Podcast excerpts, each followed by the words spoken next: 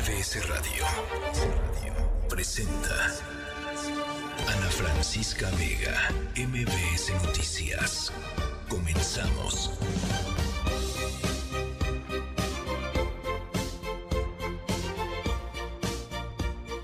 Seis de la tarde en punto, ¿cómo están? Me da mucho gusto eh, que nos acompañen, que platiquemos juntos esta tarde.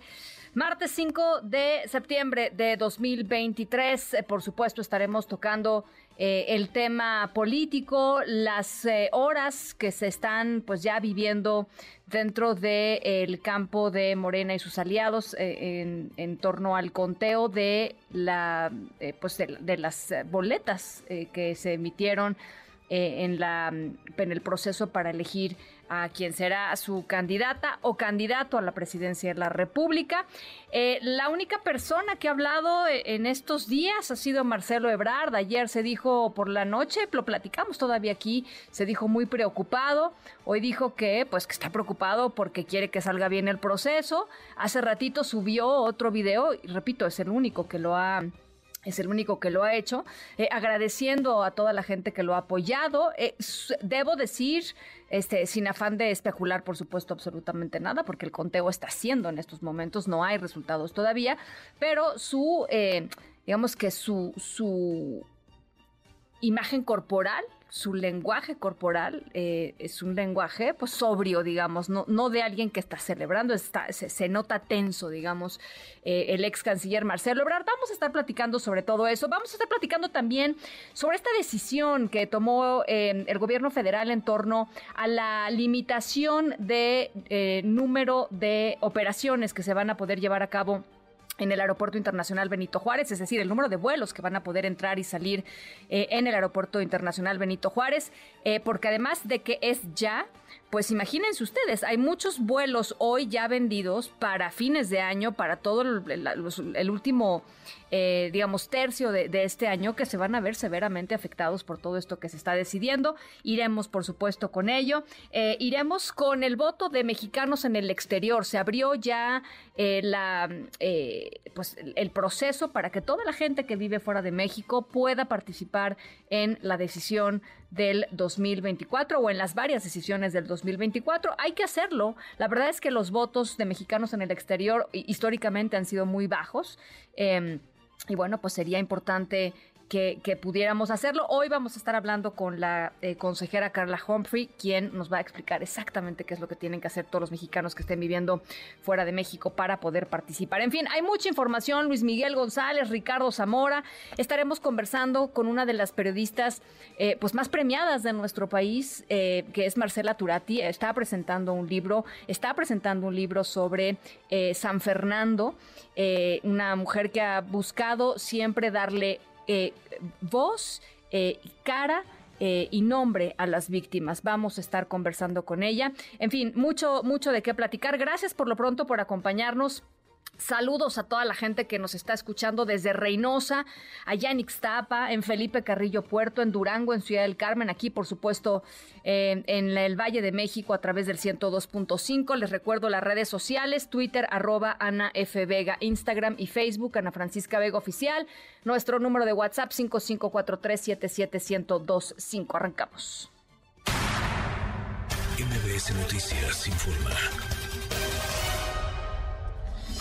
Bueno, ya les decía, Morena está en, eh, pues en la fase final del proceso interno para elegir a quien se convertirá en su candidata, candidato a, las elecciones eh, presidenciales del 2024. Hoy arrancó el conteo desde eh, el World Trade Center aquí en la Ciudad de México del cuestionario que se aplicó en días previos a 12.500 ciudadanos a lo largo de todo el país. Es la encuesta eh, que hizo el Comité de Encuestas de Morena y las cuatro encuestas espejo que hicieron cuatro casas encuestadoras que se van a pues comparar y se va a poder hacer pues esto, una, eh, una diferenciación o no entre los resultados que, que, se, que se encuentren en estas cinco encuestas. ¿Cómo van las cosas? Nora Bucio, te saludo con mucho gusto.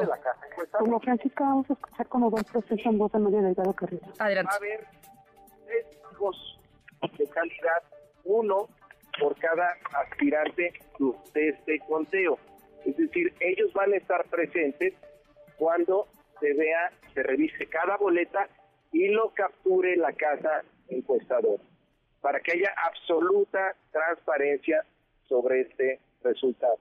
Una vez que se termine esta captura, ya la casa encuestadora tendrá que hacer sus conclusiones, sus cálculos, sus ponderaciones para que sea una muestra representativa a nivel nacional y entonces eh, le darán los resultados a el presidente del Consejo Nacional y a su servidor. También cada representante de los aspirantes va a firmar de conformidad de que verificó que efectivamente se capturaron bien todas y cada una de las boletas. Y entonces, mañana a las 5 de la tarde, se darán a conocer estos resultados a los aspirantes con la presencia también de nuestros partidos aliados. Y después de esa reunión, entonces, haríamos el evento para los medios de comunicación y darles a conocer. Pues hace, yo creo, te diría al 10 para las 6. A las 5.50 aproximadamente se dio una explicación general de qué es lo que se tiene que hacer, qué va a ocurrir durante las siguientes horas para que todos estén informados. Hay 50 representantes de los aspirantes allá adentro, más cinco coordinadores generales, más un coordinador general. Toda la sesión, cada una de las mesas está siendo grabada. Vamos a tener grabado la apertura de todas las urnas y la verificación de todas las boletas.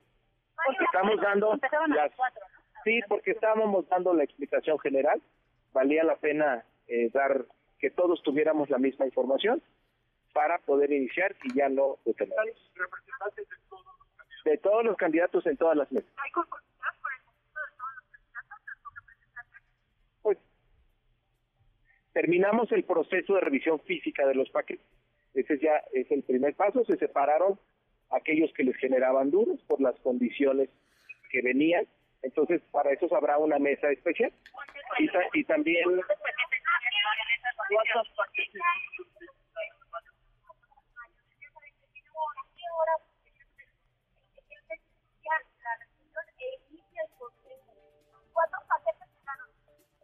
pues ya, ah, bueno, pues ya llegaron, nos falta, estamos esperando nueve paquetes nada más.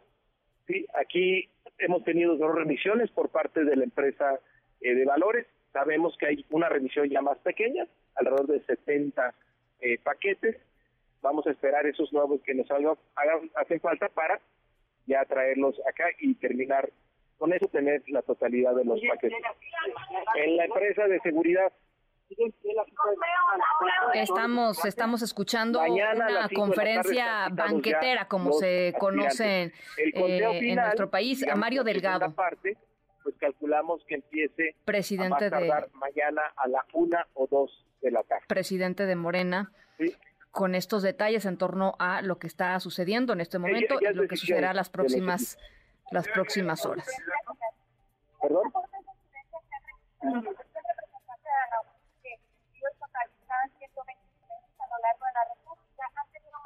Pues depende de qué valores como incidencia, por ejemplo, si está lloviendo en el levantamiento puede ser una incidencia, no, no, no. ¿Cuántos paquetes se pagaron para esta, Son, no, no sospechas, son paquetes que en la revisión física, pues eh, ahí se notaron algo extraño, vamos a, tengo el número pero no lo traigo, y te lo puedo decir, y habría, habrá una mesa especial para eso, para que para que tengan una una segunda revisión. No no tengo el dato, sí, no lo, no me lo sé. A ver, espérate. Hay una mesa especial para su revisión, es decir, una revisión más profunda, pero lo más importante, si hay alguna sospecha el mismo, hay que abrirlo para ver el acta y si se registra algún tipo de incidencia. Pero mira, les puedo decir... 2, 16, 21, 23. Como no, ninguno viene abierto, alrededor de 30 paquetes nada más se separan. Porque, porque eh, está mal envuelto, o algunos porque, eh, pues miren, por ejemplo, había uno que tenía muchas firmas, y bueno, pues eso no altera la condición física del paquete. Entonces vamos a revisar. Si generó duda, quisimos separarlo y va a haber una mes, pues 30, pues son alrededor de casi 1.300. ¿Sí? 10, 10 boletas trae cada paquete que cada urna es, cada paquete es una sección electoral que se levantaron 10 cuestionarios y por lo tanto hay 10 boletas en cada una de ellas. Muchas gracias, gracias por estar aquí. Gracias. Eh, estamos, eh, vamos a reconectar con mi compañera Nora Bucio para que nos dé el reporte completo de lo que escuchábamos hace un segundito. Era Mario Delgado afuera del World Trade Center, un lugar en donde se están eh, reuniendo los, las personas que van a estar contando, ya no escuchábamos, los, los paquetes que llegaron se abría, empresas de seguridad, contrataron empresas de seguridad para que trasladaran los paquetes de donde, desde donde estaban hasta la Ciudad de México y de ahí al World Trade Center. Eh, habían separado alrededor de 30 paquetes, de acuerdo con lo dicho por eh, el propio Mario Delgado, que tenían algún tipo de inconsistencia, no nos dijo exactamente cuál, no había ninguno abierto. Y en el World Trade Center, ya nos decía, eh, también escuchábamos, hay representantes, por supuesto, de todos los partidos eh, perdón, de todos los de, todos los aspirantes a candidato presidencial eh, y eh, ellos están, digamos, validando paso a paso el proceso. las inconsistencias que se han reportado hasta el momento solamente desde el levantamiento, digamos, de esta encuesta, solamente eh, caen en el campo de Marcelo Ebrard eh, y lo que su equipo ha logrado detectar. Nadie más más que Marcelo Ebrard ha salido en estos días a decir que está preocupado por lo que estaba viendo o de alguna u otra manera. Y también es cierto que el equipo de Marcelo Ebrard ha dicho que eh, Morena ha estado pues muy abierto y muy dispuesto a que Em, a que evidentemente se arregle y se subsanen las cosas que no hayan salido como ellos esperaban. Vamos a ver qué es lo que sucede, porque evidentemente eh, aquí la gran pregunta es qué va a suceder si es que Marcelo Ebrard no resulta ganador y si él va a aceptar los resultados, porque desde el inicio del proceso, eh, esto no es una cosa de un par de días, desde el inicio del proceso ha dicho que hay eh, apoyo de la Secretaría de Estado, de Secretarías de Estado para Claudia Sheinbaum, que no hay piso parejo, em, digamos, se ha quejado consistentemente de que las condiciones, pues no son condiciones, eh, las condiciones óptimas para competir en las, en lo mismo, eh, pues en las mismas condiciones. Así es que vamos a ver, por supuesto, qué es lo que va surgiendo en las próximas horas como información oficial de Morena y como eh, también eh, respuesta eventual de eh, el aspirante Marcelo Ebrard. Por lo pronto, hace ratito, esto fue lo que dijo cuando se reunió en otro, en un hotel aquí en la Ciudad de México, con parte de su equipo que después se trasladó al World Trade Center. No voy a dar declaraciones no ahorita. hablar, muchas gracias. ¿Pero cómo has estado? Yo muy contento. ¿Y usted? ¿Sigue la desconfianza? Siempre tenemos que estar preocupados porque este proceso salga bien y que Morena demuestre que tiene superioridad ética de los demás. Entonces ya les iré informando ahorita todavía no empieza el conteo. Gracias, gracias por acompañarnos. Ahora sí te tenemos en la línea, Nora Bucio. Así es, Ana, nuevamente te saludo con gusto y de la misma forma al auditorio. Y mira, en síntesis lo que ha señalado Mario Delgado Carrillo hace unos minutos aquí afuera del World Trade Center, es que se han separado 30 paquetes, cada uno contiene 10 boletas, es decir, estamos hablando de un número aproximado de 10 eh, corrijo, de 300 estarían siendo puestas en duda de un universo de 1.200 aproximadamente que se aplicaron, de 1.500 quedan validadas 1.200 para el conteo que se ha realizado. Hay que tomar en consideración que de acuerdo a la estadística que las casas encuestadoras han presentado, se logró levantar la muestra en el 98% de los casos proyectados. Es decir, estas 300 boletas que están en duda y que han separado bajo el acuerdo de los representantes de cada una de las cochelatas, no va a definir, es decir, no va a ser eh, un factor que altere demasiado los resultados en este proceso del conteo para quien será el coordinador o la coordinadora de los comités comités de defensa de la Cuarta Transformación. También ha asegurado que a partir de este momento, bueno, pues prácticamente se cierran ya las puertas de este auditorio del Maya 1 aquí en el World Trade Center. Habrán de encerrarse representantes, escrutadores y representantes, por supuesto, de las cinco casas encuestadoras, junto con el Consejo Nacional y el Comité Ejecutivo Nacional. Van a iniciar entonces dentro de algunos minutos este conteo oficial. El día de mañana se estima que alrededor de las 2 de la tarde más o menos se estén concluyendo con este conteo. Se habrá procesado para entonces los resultados. A las 4 de la tarde se ha convocado a las lacas y bueno, pues se estima que a las 5 de la tarde en este mismo lugar, Ana, pues se les esté informando junto con sus dirigencias nacionales, en el caso de Gerardo Fernández Noroña del Partido del Trabajo y de Manuel Velasco del Partido Verde, quién ha sido beneficiado con la preferencia de la ciudadanía para encabezar estos esfuerzos que después a la larga pues se van a traducir en esta candidatura presidencial. Ana, esto es lo que ocurre en esta zona de la ciudad, en el World Trade Center, donde una lluvia fuerte, bueno, pues prácticamente concluyó con esta conferencia de prensa. Oye, Nora, nada más preguntarte, porque creo que al final, no, no, no sé si lo dijo, no lo entendí, pero eh, decía que después sería el evento para medios, digamos, que lo darían a conocer públicamente, no dijeron la hora, ¿cierto? Exactamente. De hecho, existe la duda si pudiera ser el día de mañana, después de que se les informe en privado a las cocholatas y a sus dirigentes nacionales o sus representantes en el caso de los de Morena, o si será hasta el domingo, donde se ha convocado por parte de Alfonso Durazo, que es el presidente del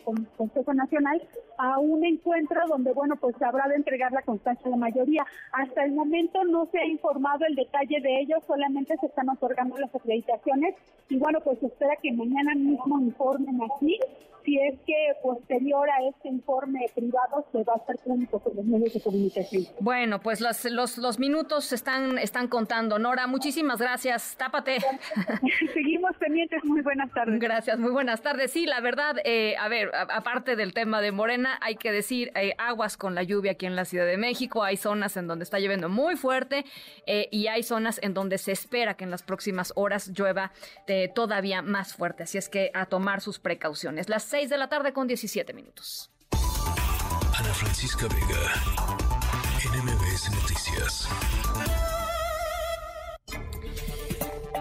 Bueno, lo, platicaba al inicio de este espacio y, ya lo veníamos comentando los días pasados. A partir de octubre se va a reducir el máximo de operaciones en el Aeropuerto Internacional de la Ciudad de México de 52 a 43 operaciones por hora.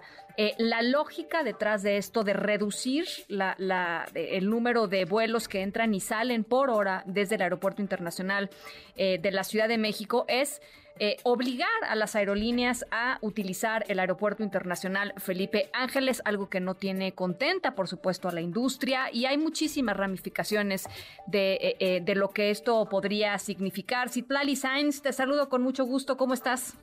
¿Qué tal, Ana? Buenas tardes a ti también, a nuestros amigos del auditorio. Pues sí, el presidente de la American Society of México, Larry Rubin, hizo un llamado al gobierno de México a cuidar la relación bilateral que tiene con Estados Unidos en un momento en que pues ambos países tienen disputas en el marco del TME tras inaugurar la segunda convención binacional de la organización bajo el título New Story Moving Forward Together, afirmó que las controversias en materia laboral la inseguridad y como señalas, la reducción de operaciones en el Aeropuerto Internacional de la Ciudad de México son obstáculos innecesarios. Larry Rubin consideró que la reducción de vuelos en la terminal internacional de la Ciudad de México no es buena idea, pues esto resta competitividad a la capital del país. Vamos a escuchar.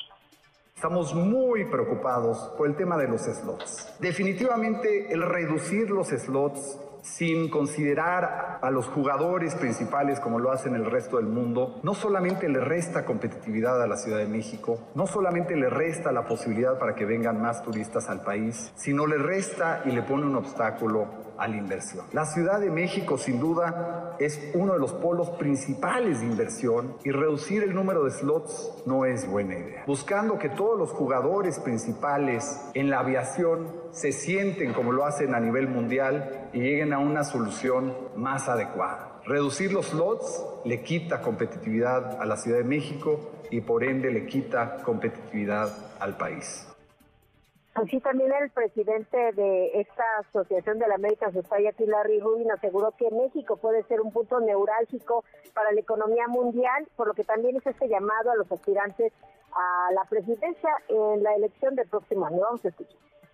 El bienestar genuino no margina a los empresarios, no pasa por alta el crucial papel que juega la inversión, ya sea nacional o extranjera, y no olvida ningún sector de nuestra sociedad. Quien busque dirigir el destino de nuestro país, sea Marcelo, sea Xochitl o sea Claudia, deberá entender que no se puede hablar de bienestar si se cierran las puertas a la inversión, a los industriales, a los agricultores, a los emprendedores energéticos, a los líderes emergentes y por supuesto a esas pequeñas y medianas empresas que son el verdadero motor de nuestras economías, de México y de Estados Unidos. Así que se tiene que eliminar estos obstáculos para que México sea más competitivo. Ana, mi reporte en auditorio. Muchísimas gracias, Itlali. Buenas tardes. Un abrazo, muy buenas tardes. En la línea telefónica María Larriba, controladora de tráfico aéreo y experta en, en, temas de aeronáutica y aviación. Gracias por conversar con nosotros esta tarde, María. Gracias a ustedes. Buenas tardes a la orden. A ver, pues, ¿cuál es tu em, eh, visión de, esto anunciado por, por eh, el gobierno federal en torno al, recorte de, número de operaciones por hora en el Aeropuerto Internacional em, Benito Juárez? Eh, ¿Cuáles son las consecuencias desde tu perspectiva? Bueno, en primer lugar, este decreto se suma a un recorte anterior de 10 operaciones por hora que había sido convenido entre aerolíneas, usuarios, ENEAM, AFAC y la administración del aeropuerto. Pero esto, esto es un decreto que ellos sacan un día para otro donde vuelven a reducir el volumen de operaciones. Pero el documento que exhiben tiene unos argumentos verdaderamente eh, de poca seriedad. ¿Por qué? Porque están hablando de, de saturación en los edificios. Bueno, es que si, entra un avión de 300 pasajeros y se tardan dos horas en, pasar la aduana, pues ¿dónde se está generando el congestionamiento? Pues abajo, ¿no? Entonces, la administración del aeropuerto tiene un problema que no ha podido resolver. Ahora, el espacio aéreo tiene sus cosas que hay que corregir, pero la verdad es que la capacidad del aeropuerto, que son 61 operaciones por hora, no se está respetando. Ahora, esta medida es altamente dañina para todos. A ver para el que vuela, para la aerolínea y para el país. Bueno, vamos por partes. A las aerolíneas, ¿por qué? Porque si esto se lleva a efecto, hay que reducir de tamaño las aerolíneas. El mercado más importante de nuestro país está en, en el aeropuerto de la Ciudad de México. Claro. Entonces, si le quitan el 30% de operaciones entre el recorte anterior y este, pues van a tener que devolver aviones y correr pilotos, sobrecargos y personal de tierra, porque van a tener que reducir su mercado. Claro. Esa es una. La otra situación. Eh, estos señores que gobiernan no entienden una cosa que se llama bilateralidad. Cuando un avión mexicano vuela a un país extranjero, tenemos obligación de, corresponder y ese país traer sus aviones al nuestro. Un ejemplo, Air France vuela de París a la Ciudad de México y la bilateralidad se da porque Aeroméxico vuela de México a París. Y también ese tipo de operaciones las quieren afectar. Ahora, hay convenios, convenios internacionales, o sea, la Organización Internacional de Aviación Civil nos obliga a cumplir, pero aparte de eso, tenemos el Tratado de Libre Comercio, que regula que las, normas se cumplan. Y este decreto, la verdad, viene de una orden de arriba, pero que no tiene ninguna posibilidad de llevarse a cabo. ¿Por qué? Vamos a suponer que ellos reducen las operaciones. La intención que ellos tienen es que estos vuelos se vayan a Santa Lucía. Eso no va a ocurrir. ¿Por qué? Porque Santa Lucía no tiene conectividad ni terrestre ni aérea. O sea, está en las mismas condiciones del día que la inauguraron. Tiene solo nueve posiciones, de las cuales solo cuatro conectan al edificio. Entonces, y aquí en, en el ICM tenemos 90 posiciones. ¿Dónde van a meter esos aviones suponiendo que se van a ir para allá? Entonces, están generando una crisis muy grave y la verdad no es justo porque los que vamos a pagar somos los pasajeros. ¿Cuál es la consecuencia? Bueno, que va a haber menos número de asientos, 30% menos asientos este invierno. Y eso implica que los boletos que están van a costar el doble. Bueno, y además porque algunos... se encarece el mercado. María, y, además hay algunos, María, que asumiríamos ya están vendidos. Hay gente que compra sus boletos con muchísima anticipación, ¿no? Esa es otra cosa que ellos no están entendiendo. La planeación de los vuelos y las frecuencias se da con muchos meses de pues anticipación. pues sí. Pero además, esta disposición es como escupir para arriba, porque la Secretaría de Turismo ya lleva mucho tiempo promoviendo turísticamente el país, que es una de nuestras fuentes importantes de ingreso, y ahorita les vamos a salir con los pasajeros que, ya, no, ya no va a, va a haber vuelo. Y entonces, pues eso nos, nos desprestigia, nos quita ingresos, nos quita impuestos, y si las aerolíneas se reducen, pues tenemos ahí un problema también laboral, porque no, no van a quedarse con más avión. Ahora, una cosa verdaderamente deprimente es que le están echando la culpa a los usuarios y a las aerolíneas. ¿Por qué? Dicen, no, es que las aerolíneas cambiaron aviones chiquitos por grandes. Ah, sí. Perdón, pero no son bicicletas. No voy a la esquina y la cambio por uno más grande. Para, para migrar de una flota a otra lleva años. ¿Por qué? Porque hay que regresar los aviones que tienes y hay que contratar la renta de los nuevos que no están disponibles. Van a tardar un año, año y medio. La otra cuestión es la capacitación del personal. Aquí en México ya se nos olvidó que la capacitación de un capitán anda alrededor de 30 mil dólares. Entonces, el migrar de un avión pequeño al grande conlleva una serie de inversiones y aquí no ha pasado nada de eso. Las aerolíneas tienen 10 años con los mismos aviones. De hecho, como estamos degradados y no podemos abrir nuevas rutas a Estados Unidos, lo que las aerolíneas han hecho es conectar el país. O sea, están volando de Tijuana a Oaxaca, de Veracruz a Guadalajara, de Cancún a Tampico. O sea, están metiendo una serie de vuelos tratando de cubrir ese mercado porque ya tienen los aviones y mejor los utilizas, ¿no? A tenerlos parados. Bueno, pues más claro ni el agua, María. Eh, hay, pues hay, salida, pues, o sea, la única salida sería pues un decreto que, que, que eliminar este decreto, ¿no? Básicamente no, lo que yo creo que va a pasar, eh, igual que con lo del cabotaje, o sea, ahorita está habiendo mucha presión. Mañana viene el secretario de Transporte de los Estados Unidos y ellos vienen a leernos la cartilla. Y yo creo que van a ver esto del decreto y también el problema de la carga en Santa Lucía, que aunque dieron seis meses de prórroga, resulta que hay problemas allí, hay que traer la carga de Santa Lucía a la ICM para que corra el proceso legal para liberar las mercancías. Y eso está generando unos costos adicionales, pues que nadie está dispuesto a pagar, ¿verdad? Sí. O sea, a mí me obligan a ir a un aeropuerto donde no tengo los servicios y resulta que yo tengo que costear las consecuencias de, de esa situación, ¿no? Entonces, o invierten en Santa Lucía y además tienen la paciencia de esperar a que esté listo para que haya más tráfico. Y pues como quiera ya va, ya va incrementándose el número de operaciones, pero con estos problemas, los de la conectividad. Sí, sí, bueno, pues que ahí están, ¿no? O sea, ¿dónde está el tren? ¿Dónde están las carreteras este, que se supone que iban a llegar rapidísimo? En fin. Bueno, eh, eso es lo terrestre. Sí. Pero en lo aéreo también. A ver, un ejemplo.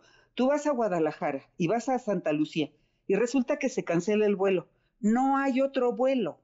Tienes que regresarte a tu casa y volver a ir al día siguiente a ver quién te da el boleto para ir a Guadalajara. Eso es que no hay conectividad aérea. En el ICM, si, si, si hay algún problema, tienes seis o siete alternativas más. Y eso, pues, no, no se puede cubrir de un día para otro en otro aeropuerto, ¿no? Así estamos. Bueno, pues María, muchísimas gracias por esta, por esta visión. Vamos a estar eh, pendientes de lo que vaya sucediendo y cómo se van ajustando las aerolíneas, los pasajeros. ¿Cuándo van a saber los pasajeros, por ejemplo, si su vuelo se canceló, no? O sea, si su vuelo es uno de los que, si su asiento que ya habían comprado para sus vacaciones de diciembre, pues está dentro de este 30%. No, no lo sabrán seguramente, sino hasta que se vaya acercando la fecha. No lo sé, pero, pero definitivamente malas noticias, María. Sí, pero yo creo que, que se puede negociar. Yo espero que este, se comprenda que la finalidad que es que migren a Santa Lucía no se va a dar aún con esa medida y que lo único que están haciendo es afectar en forma importante la economía del país. Bueno, pues ojalá que así sea. Muchas gracias, María. Gracias a ustedes, que tengan buen día. Un abrazo, gracias María Larriba, controladora de tráfico aéreo, experta en estos temas, eh, clarísima en aeronáutica y aviación. Las 6 de la tarde con 30 minutos. Ana Francisca Vega, NMBS Noticias.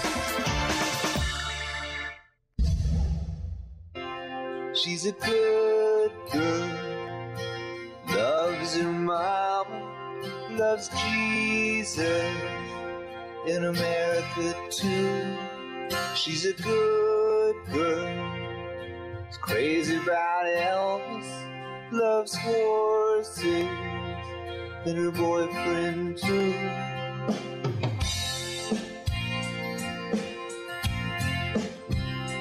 And it's a long day living in Reseda. There's a freeway running through the yard. And I'm a bad boy, cause I don't even miss her.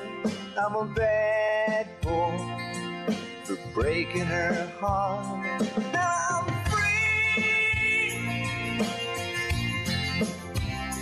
free falling. En caída libre, cayendo en caída libre. Free Falling, un clásico del rock. Eh, Tom Petty eh, una de esas canciones que seguramente se han topado con ellas muchísimas veces en su vida. Nuestra historia sonora de hoy, eh, les vamos a platicar sobre alguien que puede entender mejor que nadie, probablemente mejor que el propio Tom Petty, eh, lo que es la caída libre. Nuestro protagonista de la historia sonora se hizo viral eh, por una verdadera eh, momento aterrador, una caída aterradora. La verdad, desde mi punto de vista, bastante tonta además, pero bueno, eso ya son otras cosas. Al ratito les voy contando em, de qué se trata, pero si le tienen miedo a las alturas, estoy segura que ustedes no estarían metidos en el rollo en el que se metió el protagonista de nuestra historia sonora, que vaya que tomó una muy, muy mala decisión. Al ratito les cuento. Las 6 con 32, pausa, regresamos con más.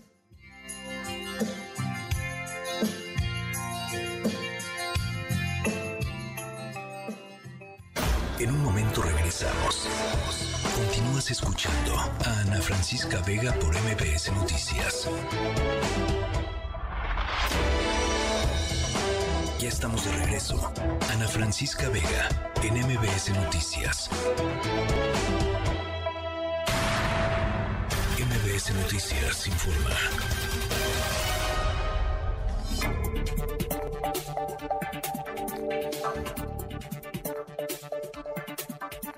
6 de la tarde con 36 minutos. La senadora eh, Xochil Gálvez, candidata del Frente Amplio por México, eh, respondió hoy al presidente López Obrador después de que esta mañana el propio presidente en su conferencia mañanera dijo que se necesita mucho para gobernar el país y no solamente decir groserías, refiriéndose al, florido lenguaje que usa frecuentemente eh, Xochil Gálvez. Oscar Palacios, ¿cómo estás? Te saludo con mucho gusto. ¿Qué tal, Ana Francisca? Buenas tardes. Así es, pues grosería es que haya 164 mil personas asesinadas y 50 millones de mexicanos sin servicios de salud. Justo así respondió la senadora por el PAN, Xochil Gálvez, a los señalamientos del presidente Andrés Manuel López Obrador, en el sentido de que se necesitan más que groserías para gobernar el país. En entrevista, la responsable de la construcción del Frente Amplio por México destacó la necesidad de definir lo que puede interpretarse como una grosería que dijo es la situación en la que se encuentra actualmente nuestro país. Señaló en este sentido que una grosería es que haya subido la pobreza extrema en México y que no se abra la puerta del Palacio Nacional a las mujeres buscadoras. Escuchemos.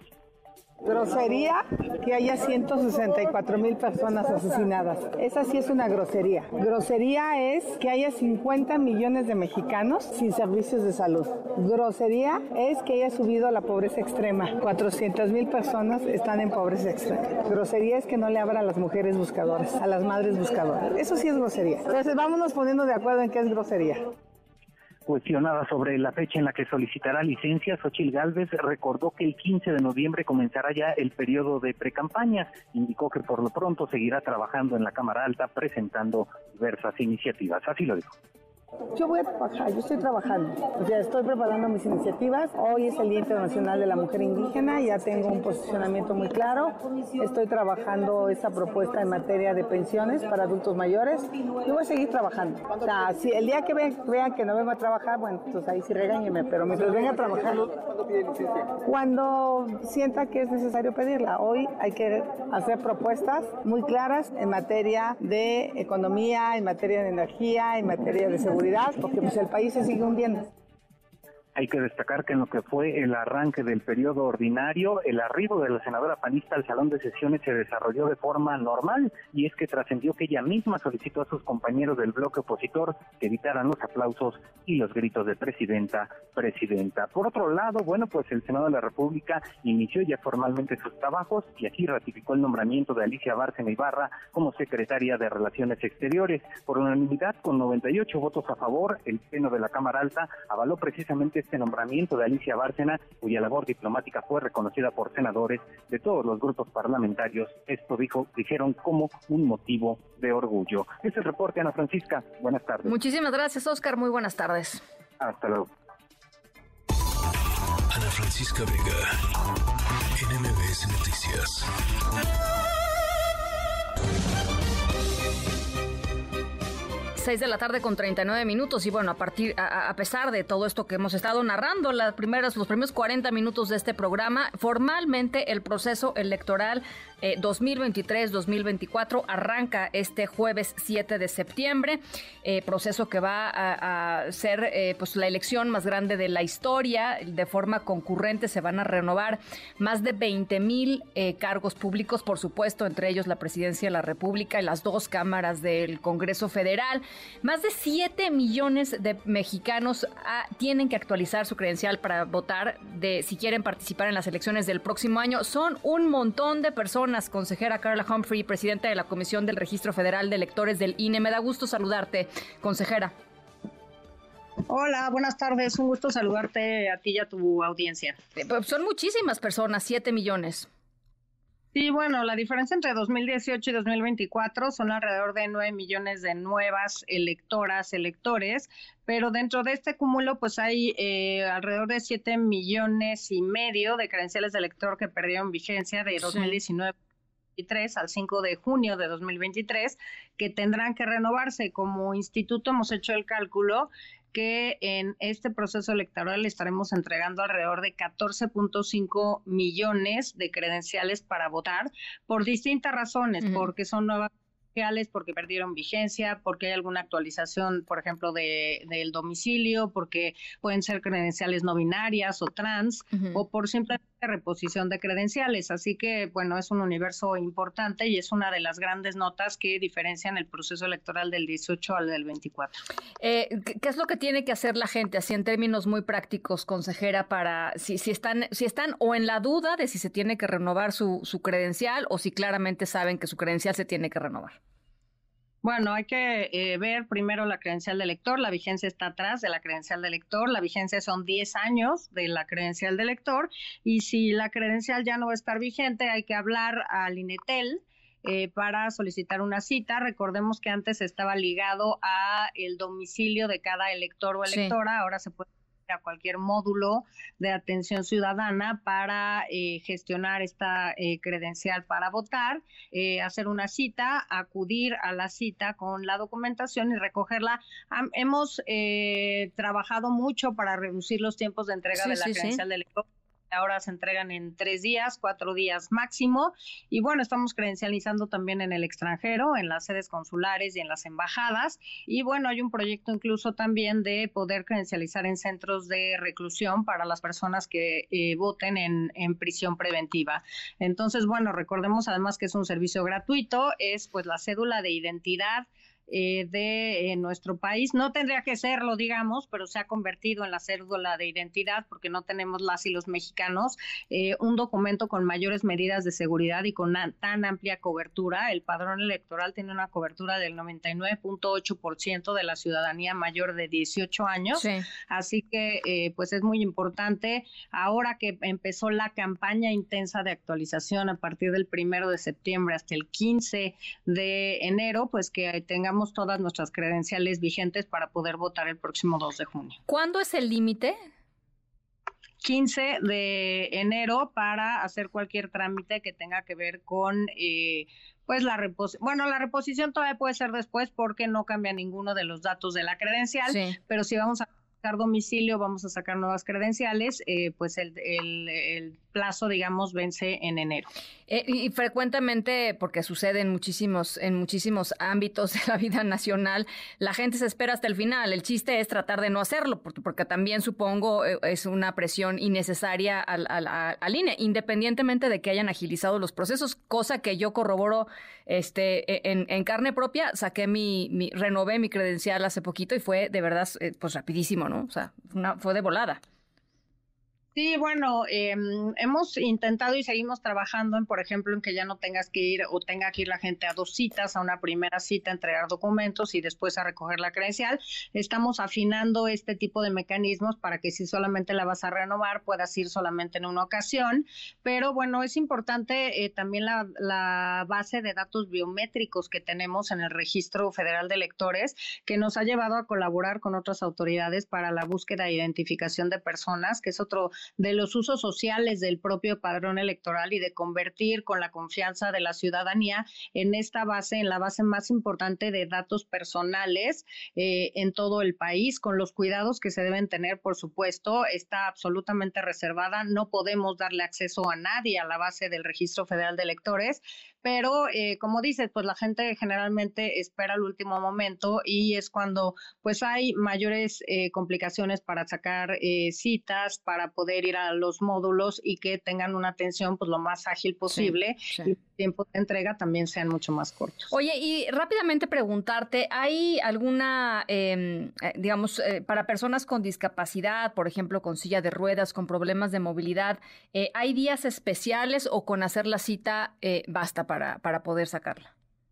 Eh, es una pregunta importantísima la que me haces porque tenemos dos mecanismos. Por supuesto, eh, nuestro personal en los módulos de atención ciudadana, que son personas que son eh, muy sensibles y que están perfectamente capacitadas cuando llega una persona con alguna discapacidad, son a las primeras que atienden, por supuesto, pero también con base en la ley tenemos un mecanismo para que las personas que no puedan acudir a los módulos de atención ciudadana a credencializarse eh, puedan solicitar por escrito mediante una una persona de su confianza que puedan irlas a credencializar a su domicilio. El personal del INE va, las credencializa y también eh, hemos eh, probado ya en dos elecciones, las dos últimas, un modelo de votación que se llama voto anticipado sí. y que tiene ver con las personas que están en estado de postración y que no pueden salir de su hogar, que pueden, vamos a preguntarles a cada uno de, de, ellos y de ellas si quieren votar desde sus domicilios.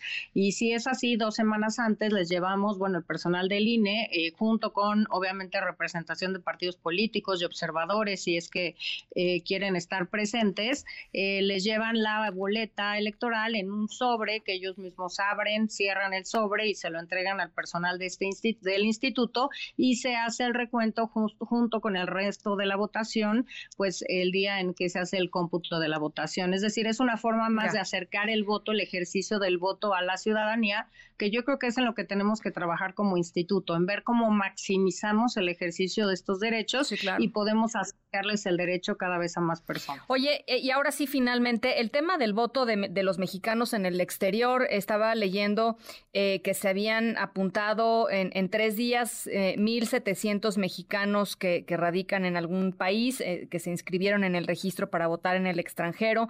Eh, ¿Esto hasta, cu esto cuándo, hasta cuándo se pueden inscribir? Este, eso es una cifra, pues, la verdad, bajitita, siendo México un país este, pues, que tiene muchísima gente viviendo fuera, ¿no? Eh, a ver, México tiene eh, mexicanos eh, residiendo en el extranjero alrededor de 12 millones, uh -huh. mexicanos segunda y tercera generación, sí. suman ya 37 millones. Eh, estamos abriendo apenas el plazo, se abrió el primero de septiembre, okay. culmina el 20 febrero. Ahora es cuando pueden registrarse para elegir. Tenemos tres formas en las que pueden votar desde el extranjero, vía postal, vía electrónica por internet y vía presencial, que apenas hubo la primera prueba piloto este año, 2023, para las elecciones de Coahuila y de Estado de México en sedes eh, consulares. Estas fueron en esta ocasión Dallas, Los Ángeles, Chicago y Montreal. Ahora esto la estaremos ampliando a 20 sedes en Estados Unidos y tres, una en Canadá y dos en Europa, una en Madrid y una en París, para que las personas puedan votar presencialmente allá. Aquí hay dos temas. Se podrían registrar para votar presencialmente en los módulos, es decir, que ya tendrían, por decirlo así, reservada su boleta electrónica para votar, pero también estamos ampliando a que mil personas pudieran votar en cada una de estas sedes consulares, que es símil con lo que pasa en las casillas especiales que se instalan en territorio nacional, que están dotadas, podrían estar dotadas de hasta 1.500 boletas, pero lo que hemos hecho es limitarnos a 1.000 boletas. Quiere decir que cualquier mexicano o mexicana que esté en tránsito y quiera decidir ir a votar podría hacerlo, pero eh, con un límite de 1.000 boletas que estarán... Se acaban y se acaban, ¿no? Ya no podrían votar, pero eh, pues es importante, eh, justamente la pregunta que me haces, ayer hacíamos una conferencia de prensa para generar este interés y difundir información entre las y los ciudadanos, primero que viven aquí y que tienen parientes, conocidos, familia en el extranjero y que puedan avisarles justamente que puedan ejercer este derecho. Van a poder votar por presidencia, por senadurías y por siete de las nueve gubernaturas y tres diputaciones. Así que creo que eh, será muy importante esta participación ciudadana. En el pasado hemos alcanzado casi los 100 mil votos, 98 mil votos y creemos que dadas las condiciones y las facilidades que se han dado ya incluso de credencializar en el extranjero, eh, será importante elevar el número de mexicanas y mexicanos que incidan en el rumbo que toma nuestro país con ¿Se nos cortó la consejera? No, sí, ah, ahí está. Ah, no, perdón, es que es que no, no, como que perdí un, par de segundos eh, el, eh, tu voz. Eh, pero bueno, ahí está la información básica. Están estos dos grandes procesos para los mexicanos que vivimos en el territorio nacional y para los mexicanos que viven en el extranjero. yo te agradezco muchísimo, consejera, y por supuesto estamos muy, muy cerca de la información que vaya generando el, el, el INE a partir del próximo jueves 7 de septiembre y las fechas y pues los, digamos, los hitos más importantes en este, en este proceso eh, federal electoral 2023-2024. Muchísimas gracias por lo pronto. Al contrario, muchísimas gracias y pues sí, estaremos de inicio, ah, dando inicio a este gran proceso electoral el 7 de septiembre. Tendremos ya la primera sesión el 8 de septiembre, así que pues las actividades comienzan y serán todos los días y horas hábiles durante el próximo año, que será el proceso electoral. Muchísimas gracias. Mucho éxito. La verdad, este el éxito del INE me parece es el éxito del país. Gracias, consejera. Al contrario, muchas gracias por este espacio. Un abrazo a las 6 de la tarde con 51 minutos. Pausa, regresamos con más. En un momento regresamos. Continúas escuchando a Ana Francisca Vega por MBS Noticias.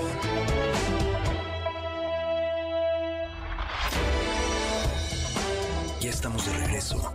Ana Francisca Vega en MBS Noticias. Luis Miguel González. Economía.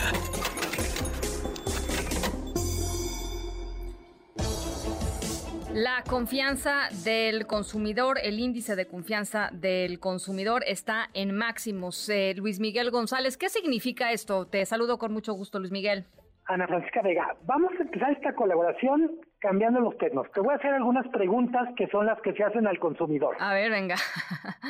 Eh, ¿cómo, está la, ¿Cómo ves la situación económica del país comparado con hace un año? Igual, igual. ¿Cómo ves la situación económica? ¿Cómo crees que va a estar el país en lo económico dentro de 12 meses? Eh, híjole. Se la deberías hacer aquí a, aquí a los compañeros. Todos me hacen cara de no, no. ¿Cómo la ves? Yo, yo creo que va a estar igual. Eh, vamos a tu hogar. Eh, ¿Cómo está la situación de tu hogar comparado con hace un año en lo económico? Peor. La, ¿Cómo crees que va a estar dentro de un año? Híjole, espero que mejor, pero la verdad no, no, no veo por dónde. O sea, igual. Eh, ¿Piensas comprar una televisión, una lavadora, algún mueble? No. Eh, algunas de las preguntas complementarias. ¿Qué posibilidades tienes que en, en los próximos 12 meses salgas de vacaciones? Es decir, eh, hagas turismo. Sí, sí, sí puede hacer turismo, sí. Eh, posibilidades de ahorrar. Pues intento. ¿Sí? Eh, comprar, reparar o construir ho- hogar. Remodelar, reconstruir o comprar. No. Bien. Eh, haz de cuenta que yo era el INEGI y tú eras uno de los cientos de personas que entrevistan para hacer esta encuesta. Y, y- Estas son las preguntas. Sí, y, y está- estoy en la norma, Luis Miguel. Eh, más tú o menos. estás un poco más pesimista que... Ah, sí, bueno, pues sí, porque la confianza del consumidor está, está, está bien, ¿no? Están. eh, está bien la confianza del consumidor, es casi en todas las preguntas, está en el mejor nivel desde que empezó el sexenio. Órale. Que, Interesante. ¿Por qué es importante este índice de confianza del consumidor? Es, yo lo que diría es un indicador económico blando, comparado con los indicadores, no sé, de manufactura, de inflación, que son de datos duros. Aquí lo que mide son percepciones. Y los mexicanos en general están optimistas. No, no puse un par de preguntas que son sobre la situación de la inflación y del empleo. Son también relevantes porque lo que nos dicen es, en la inflación el mexicano está pesimista. Eh, siente que está peor el tema de precios que hace un año y no lo ven muy bien a, a futuro. Pero en empleo es al revés. Hay mucho optimismo en lo que tiene que ver con el empleo. Ya. Eh, toda esta, literalmente esta licuadora de cifras o de opiniones, eh, trata de pronosticar cómo se van a comportar los consumidores. Y lo hemos comentado, hablamos mucho de la importancia de la, de la inversión, de las exportaciones, pero lo más importante cuando vemos el pastel de la economía por tamaño es el consumo. Dos terceras partes del PIB lo generamos todos los días como consumidores. Eh, por eso es tan relevante el estado de ánimo de los consumidores. Eh, México tiene menos tiempo midiendo que los países que literalmente que dan cátedra al mundo, Estados Unidos, por ejemplo, la Universidad de, Michigan. Pero lo que ya tenemos en México es, yo diría, una buena biblioteca para saber cómo estamos y es uno de los mejores momentos de optimismo. Sí. Cuando hablamos de optimismo, y quiero cerrar el comentario un poco en eso, es por favor mucha cautela. No hagan cuentas muy alegres, porque en buena medida tomamos decisiones a partir de lo que esperamos, pero la realidad es lo que tenemos ahorita y lo que podemos tener, pero no con sueños guajiros. Si no, si no es buena voluntad, pues, ¿no? Hay que ser muy fríos en los cálculos de los dineros y de las finanzas personales, sobre todo, ¿no? Totalmente, no, no sobreendeudarse, no, no dar por hecho que esa venta que estamos queriendo hacer, que nos va a dar una comisión, se va a hacer hasta que no se haga. Eh, el, el índice de confianza del consumidor a mí me gusta mucho como indicador, en parte por eso propuse, eh, te propuse este tema, eh, porque creo que es de los indicadores menos esotéricos. Una vez que uno ve cómo se hace, pues en casi todas las preguntas está uno, en las conversaciones, no sé, de pareja, con los hijos, de oye, yo creo que esto va a estar mejor, esto va a estar peor. Eh, así es como el, el INEGI hace este, este indicador. Aprovecho como siempre para decir, en general, qué maravilla que tenemos un instituto de estadística que funciona. Sí, no, bueno, que genera datos este, que nos ayudan a, a entender la realidad de, de muchísimas personas eh, en, en este país y, y los rumbos, digamos, este, objetivamente hablando, más allá de las ideologías, objetivamente hablando. ¿no? Sí, o incluso con subjetividades mejor construida. Pues sí, pues sí, exacto, exactamente, ¿no? sí, porque todo, todos los números detrás pues también tienen evidentemente este eh, tendencias y tienen ideas y se construyen los índices con base en ciertos no este narrativas y lo que tú quieras pero de todas maneras bueno pues son por lo menos son comparables eh, y, y, platicar eh, en, en, ese en ese nivel creo que es mucho más interesante que, que los otros. En fin gracias Luis Miguel te mando un abrazo Abrazo, Ana Francisca, y ánimo. Estás en el lado pesimista. Híjole, es que. de los que contestaron la encuesta. Está ¿eh? bien, está bien. Voy a puede, ser que tenga razón. Voy a hacer una reconsideración de mis, de mis respuestas. Te mando un abrazo.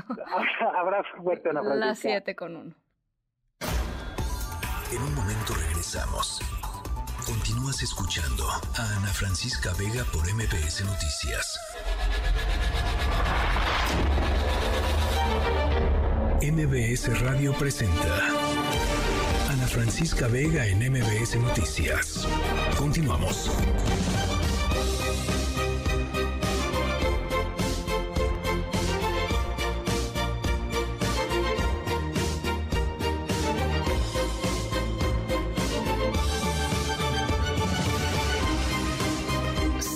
de la tarde con siete minutos. Gracias por seguir con nosotros aquí en MBS Noticias. Martes 5 de septiembre de 2023. Les recuerdo nuestro número de WhatsApp 5543-77125 y recuerden que eh, nos pueden ver y escuchar a través de nuestra cuenta de TikTok MBS Noticias. Estamos por allá totalmente en vivo siempre. En la siguiente hora estaremos conversando eh, sobre un libro que es un pues un documento testimonial eh, fundamental para entender algunas de las cosas que están sucediendo en nuestro país. Eh, estaremos platicando con la eh, eh, multipremiada periodista mexicana Marcela Turati, escritora de este libro sobre San Fernando, y también, por supuesto, Ricardo Zamora, de una iniciativa increíble que tiene que ver con inclusión, que tiene que ver con diversidad, que tiene que ver em, con muchísimas cosas que creo que vale la pena promover. Así es que vamos a estar conversando sobre ello, por lo pronto, a otras cosas. Las 3 esta tarde. Angélica Melín, te saludo con mucho gusto. Tú traes información. Hola Ana, así es, muy buenas tardes, qué gusto saludarte también a los amigos del auditorio. Avanzó ya en la Cámara de Diputados este día una reforma al artículo 65 constitucional que eh, tiene como propósito, Ana, corregir un error que los congresistas cometieron hace aproximadamente 10 años en la anterior reforma electoral del año 2014, cuando pues en la redacción y al establecer fechas y al hacer cálculos se determinó que eh, pues eh, una legislatura, la que está en vigor en estos momentos, la 65, bueno, pues eh, seguiría en sus funciones eh, normalmente hasta agosto de 2024, pero se estableció por, por error, esto es lo que decíamos Ana, que la siguiente legislatura, la 66, pues entraría en vigor un eh, mes antes de lo que marcaba originalmente la ley en el mes de septiembre y eso pues daría pie a que dos legislaturas estuvieran en funciones al mismo tiempo y el tema este de que podría haber mil diputados trabajando en San Lázaro. Vamos a escuchar la explicación Así fue el grado del error que se cometió en esos entonces, hace 10 años, y hoy los diputados ya están corrigiendo. El presidente de la Comisión de Puntos Constitucionales, Juan Ramiro Robledo, explicó por qué y eh, de qué modo se está remediando esta pifia legislativa. Vamos a escucharlo. Adelante. Y entonces empezamos a discutir si había dos legislaturas empalmadas, si iba a haber mil diputados aquí en la Cámara, si íbamos a estar votando todos, si se iba a pagar doble dieta a los legisladores. Esos son hipótesis imaginarias. ¿Qué se está proponiendo? Pues no que se acote la convocatoria para la siguiente legislatura, no, no que se haga un transitorio en donde salve el agosto que viene el año que entra, tampoco. Se está proponiendo algo muy sensato, algo muy cabal, que se queden las cosas como estaban antes del 65 que a nadie afectan. Y como estaba el artículo 65 constitucional antes de 2014, decía que en la sesión de Congreso General será instalada en el primer día de septiembre de, los, de todos los años y bueno, pues así darían inicio los periodos ordinarios. El diputado panista eh, Santiago Torreblanca explicó, Ana, por qué se cometió este error hace 10 años y además de que fue un error, pues eh, si había un motivo para cambiar la ley en ese sentido y bueno, pues provocar esta paradoja en el Congreso de la Unión. Vamos a escucharlo. ¿Cuál era la idea? Evitar que hubiera un periodo muy largo entre el día de la elección y la toma de protesta. Y por otro lado, que el nuevo presidente o presidenta pudiera elaborar su pro- propio presupuesto. Se estuvieron evaluando muchas opciones para garantizar que las diputadas y diputados pudieran intervenir en ese nuevo presupuesto. Y durante el barajeo de fechas, una que se llegó a barajear fue el primero de agosto, cuando todavía no se había definido cuándo presentaría el nuevo presidente o presidenta su proyecto de presupuesto y a la mera hora se quedó así.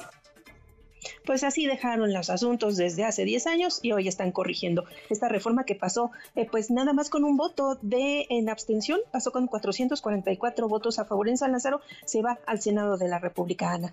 ¿Quién es el, el masoquista que se abstuvo, caray? Porque si con 500 diputados no sabemos qué hacer a veces, ahora imagínate con mil, Angélica. Fue, un- fue una diputada, sí, fue una diputada de Morena, Susana Prieto, que es, eh, digamos, de las diputadas combativas en esa bancada, no le pareció el asunto y prefirió abstenerse, ni lo rechazó ni lo aprobó, pero pues ahí dejó su voto. Bueno, pues ahí está, este, pues 500 diputados. Gracias, Angélica. A ti, hasta luego. Un abrazo. Eh, el 4, el lunes 4 de septiembre, es decir, ayer se cerró el registro de inscripción para competir por eh, pues la rectoría de la UNAM para el periodo 2023-2027. Adrián Jiménez, ¿cómo estás? Buenas tardes.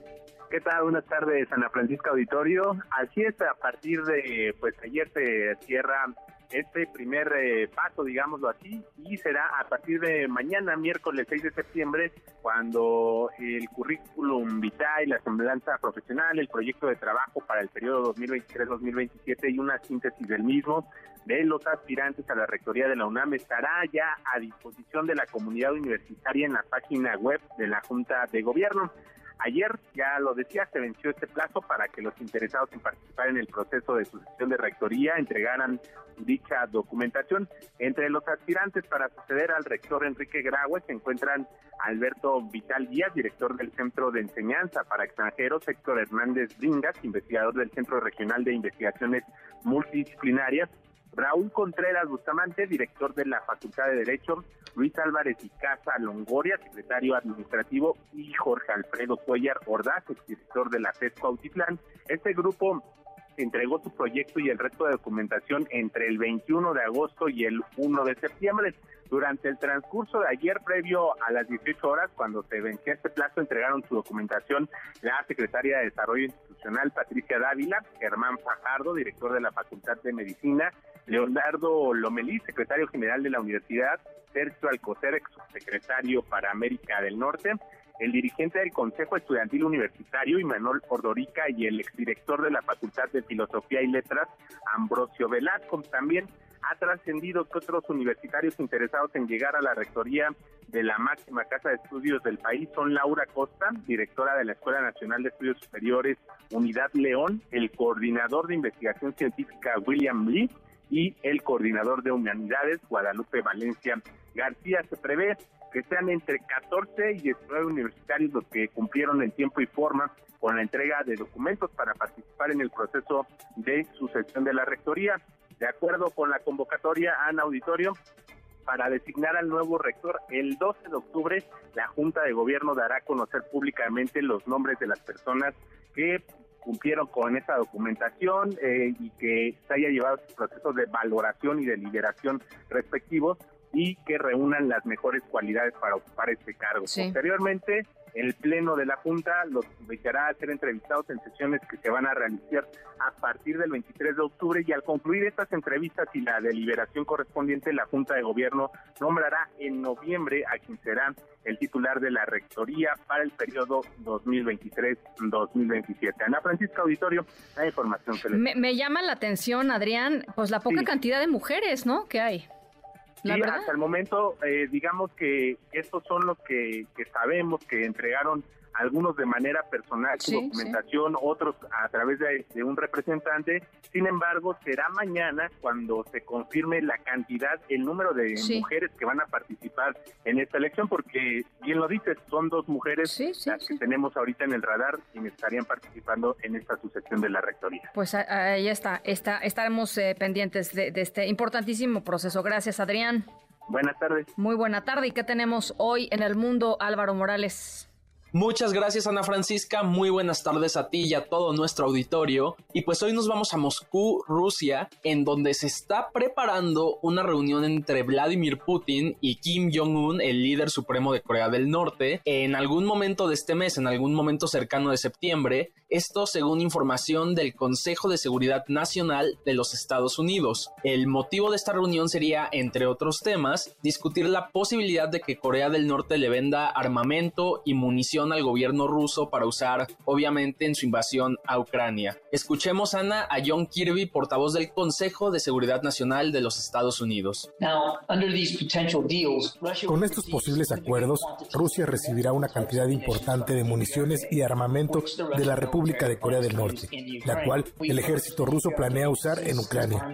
Le pedimos a Corea del Norte que cesen las negociaciones con Rusia y se apeguen a todos los compromisos que han hecho de no venderle armas a Rusia. Además de este encuentro con Rusia, una agencia de espionaje de Corea del Sur afirma que su vecino del norte, Corea del Norte, ha sido invitado oficialmente a participar en una serie de ejercicios y pruebas militares junto con los ejércitos de Rusia y China. La inteligencia de Corea del Sur también corroboró estos reportes de que el líder norcoreano se prepara para visitar a Moscú, en la que sería su primera visita oficial desde 2019, cuando se encontró en Corea del Sur con Donald Trump y el presidente de Corea del Sur, Moon Jae-in. Por supuesto, todo esto sucede poco antes, unos cuantos días antes de la cumbre del G20 que tendrá lugar este sábado en la India. La cumbre no contará con la presencia ni de Xi Jinping, que confirmó su primera ausencia desde que la cumbre empezó en 2008, ni con la de Vladimir Putin, que esta vez no asistirá ni siquiera de forma virtual como lo había hecho en otros encuentros como en el del BRIC, en lo que es un claro mensaje a sus rivales de Occidente. Hasta aquí toda la información que tenemos, Ana Francisca. Muchas gracias, muchas gracias Álvaro. Por cierto, hoy el, eh, el la moneda china está en su nivel más bajo de los últimos, me parece que son los últimos 15 años, una, una cosa así, es, es, un, es un dato, ahorita se los doy eh, con, precisión. Eh, para todos aquellos que en algún momento pronosticaban el fin del dólar, ¿no? Eh, con respecto al dólar, por supuesto, pues ahí está, ¿no? los problemas económicos que ha enfrentado el régimen de Xi Jinping en los últimos meses, pues parece haber eh, reventado, digamos, esta burbuja eh, impresionante de crecimiento de muchísimos años. Eh, vamos, por supuesto, a, platicarles en un ratito más exactamente de, pues la cifra de en cuánto está con respecto al, dólar. Y nada más decirles también, con el caso de Jenny Hermoso, esta futbolista, ¿se acuerdan que fue besada, el, famoso eh, pico, ¿no? Que le dio eh, Luis Rubiales, el presidente de la, el expresidente de la Real Federación Española de Fútbol, eh, que pues por supuesto fue sin consentimiento y que ha llevado a una verdadera limpia en el fútbol español, a un repudio general y mundial de lo que sucedió y a un replanteamiento también de cómo muchos de los deportes femeniles todavía están inmersos en estas dinámicas totalmente reprobables que tienen que ver con el patriarcado, que tienen que ver con eh, estas formas eh, de algunos varones eh, y, de acoso sexual y de abuso sexual y de, y de poder sobre otras jugadoras. Se dio a conocer hoy el despido del entrenador de la, de la Federación Española de Fútbol, de la, del equipo de fútbol femenil, Jorge Vilda, como una de las primeras medidas de renovación después del escándalo de este beso forzado por parte de Luis Rubiales a Jenny, a Jenny Hermoso. Las 7 con 20. Ana Francisca Vega, NMBS Noticias.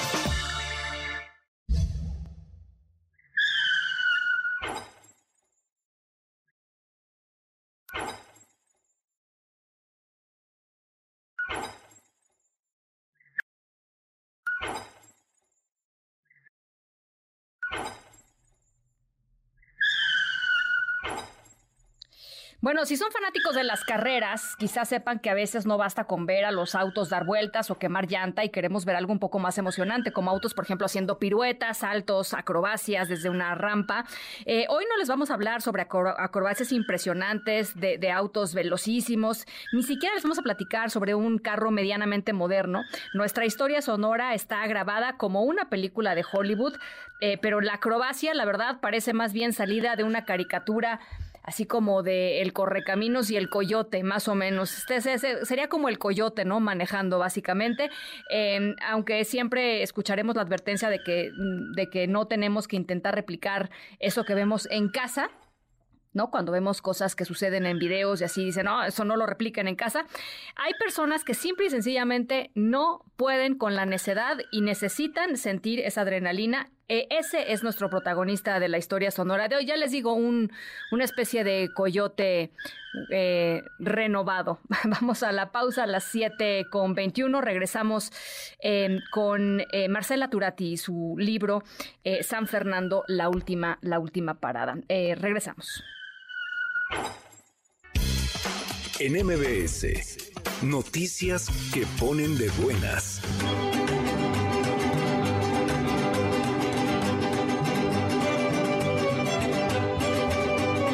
El secretario de Turismo Federal Miguel Torruco Márquez y el titular de Turismo de Michoacán Roberto Enrique Monroy inauguraron la exposición Michoacán el Alma de México en el espacio Punto México en la Secretaría de Turismo, la cual estará vigente durante el mes de septiembre.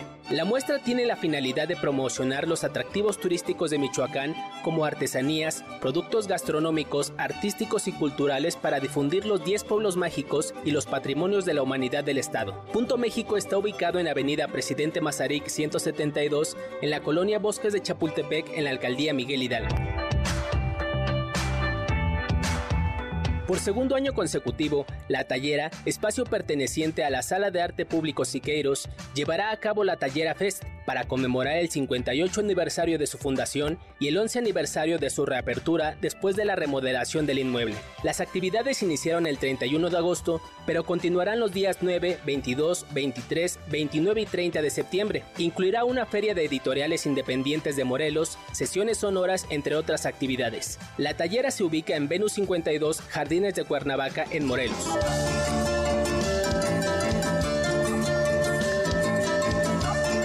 A las 7 de la noche, el jefe de gobierno de la Ciudad de México, Martí Batres, llevará a cabo el encendido de la Rueda de la Fortuna Aztlán 360 en el Parque Urbano Aztlán en Chapultepec. La rueda tendrá una altura de 85 metros y contará con 42 cabinas cerradas, aire acondicionado, calefacción, Bluetooth y bocinas para reproducir tu propia música. El evento será transmitido a través de las cuentas oficiales del gobierno capitalino.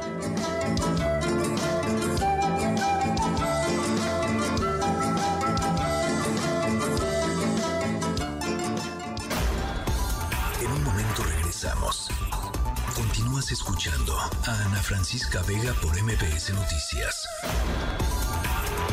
Continúas escuchando a Ana Francisca Vega por MBS Noticias. Todo cabe en una hoja sabiéndolo leer. Tu biblioteca. Libros para compartir.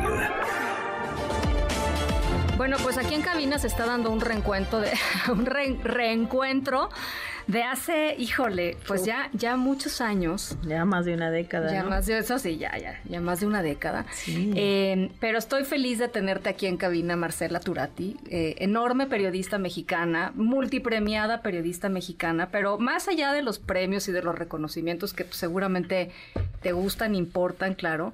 Eh, una, una, periodista que ha buscado toda su carrera darle voz y encontrarle el rostro y las historias de, eh, pues de las víctimas de la violencia en nuestro país, de los desaparecidos, de los desaparecidos forzosos, de toda esa gente que salió un día de su casa y no regresó, de todos esos a los que les dijeron se matan entre ellos y quién sabe quiénes son y están apilados en una morgue.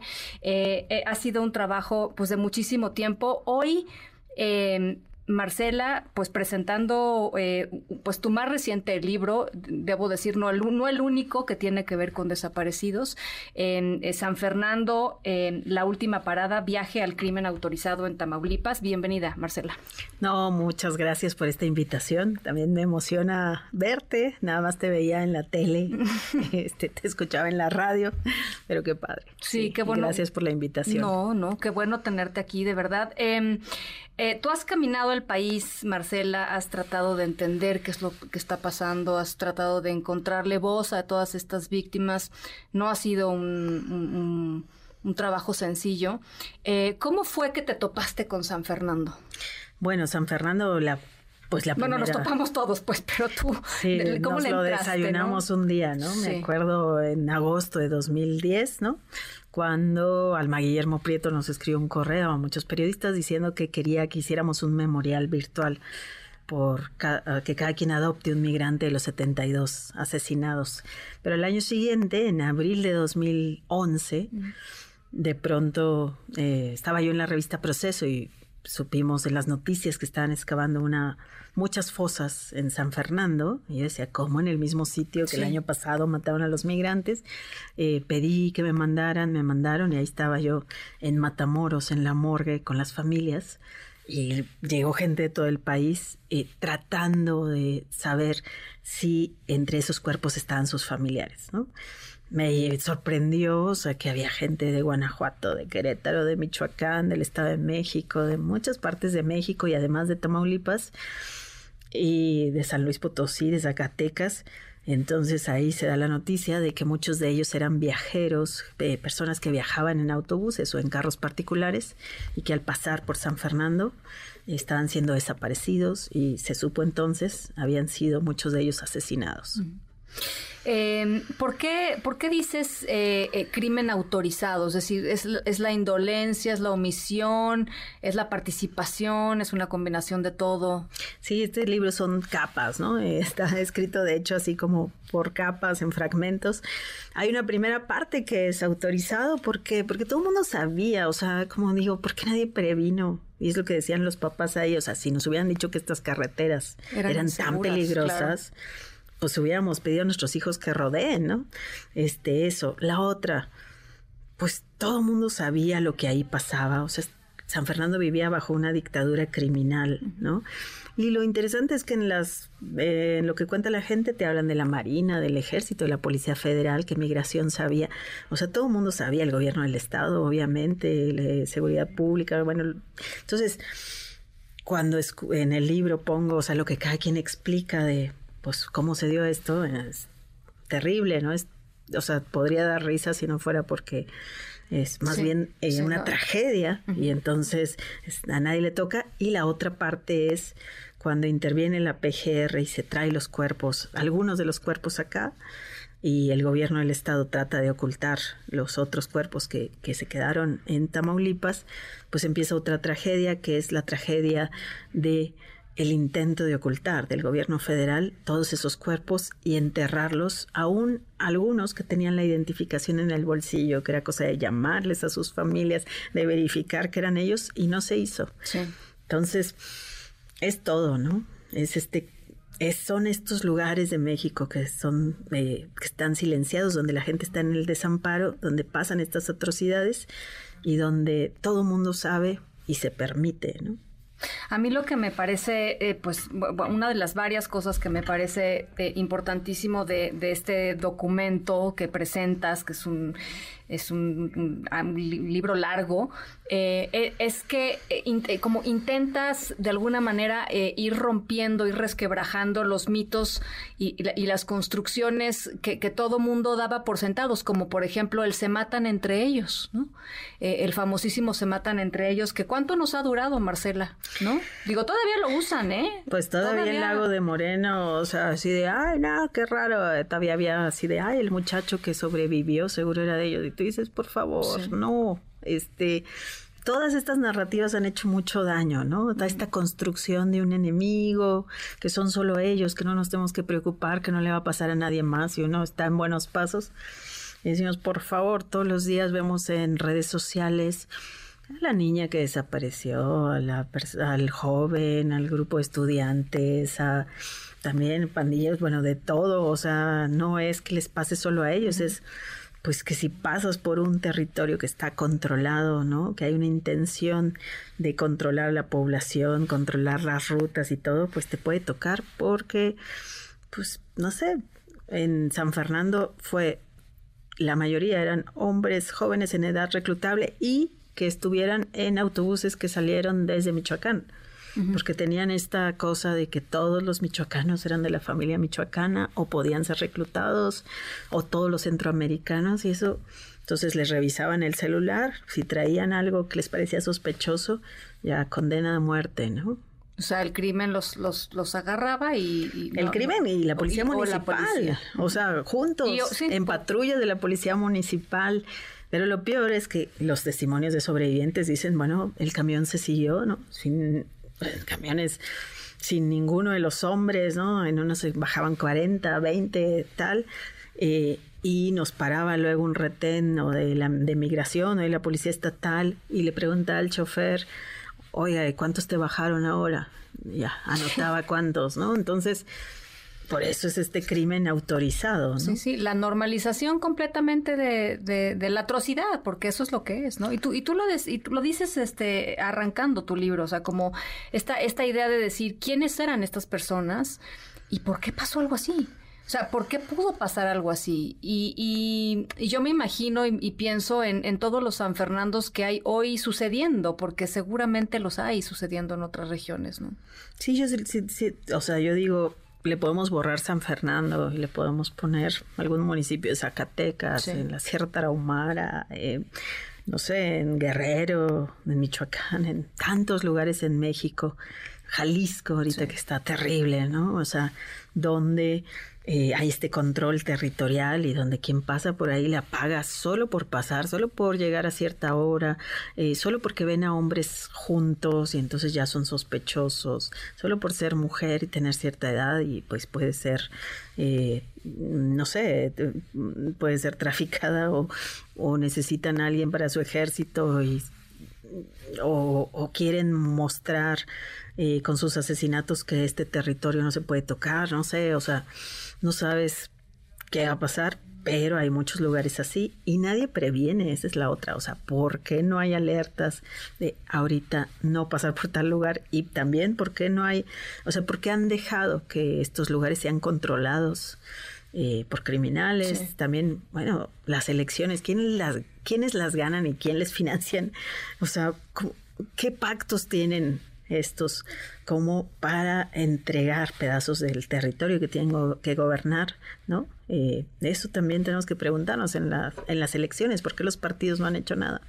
Eh, hace, eh, cuando pasó lo de Lagos de Moreno hace un mes y cachito, eh, platicábamos con la corresponsal eh, allá y nos decía que, bueno, había ido a Lagos de Moreno, había tenido que irse de un lado al, de, o sea, manejando y que eh, el síndico de, del municipio al que iba a llegar, no me acuerdo del nombre en este momento, eh, había sido secuestrado tres días antes en esa carretera y entonces todo el mundo le decía, no, es que ya son las cuatro, ya no te regreses. O sea, es eh, eh, pues, literalmente normalizar eh, ¿qué, pasa si se hubiera regresado, no? La- lo hubieran desaparecido, este, como al síndico, o no, es, es, es realmente muy impresionante, Marcela.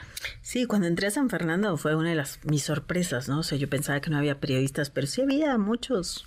Y, pero no podían, cinco años después, seguían sin poder ni siquiera visitar la bodega donde fueron asesinados los 43, los 73 migrantes, 72 migrantes. Eh, la gente te decía, no, pues es que a tal hora no hay que salir. Tenían eh, a las seis de la tarde, nadie podía salir y quienes salían tenían que salir con el auto, o sea, las luces del auto prendidas, pedir permiso. O sea, la, a la los- luz de, de- para dentro del, del, Sí, de la para cabina. que los pues, para que los vieran desde fuera. Tenían que pedir permiso en su colonia al- a los halcones que estaban ahí, permiso para ir a la farmacia o para ir al hospital, ¿no? Y estos tenían que pedir permiso a otras gentes porque a cierta hora nadie podía salir. El cura decía que no podían pedir por el regreso de los desaparecidos en misa, ¿no? Y que solo podían pedir por la buena salud de tal persona porque no se podía hablar de las desapariciones, ¿no?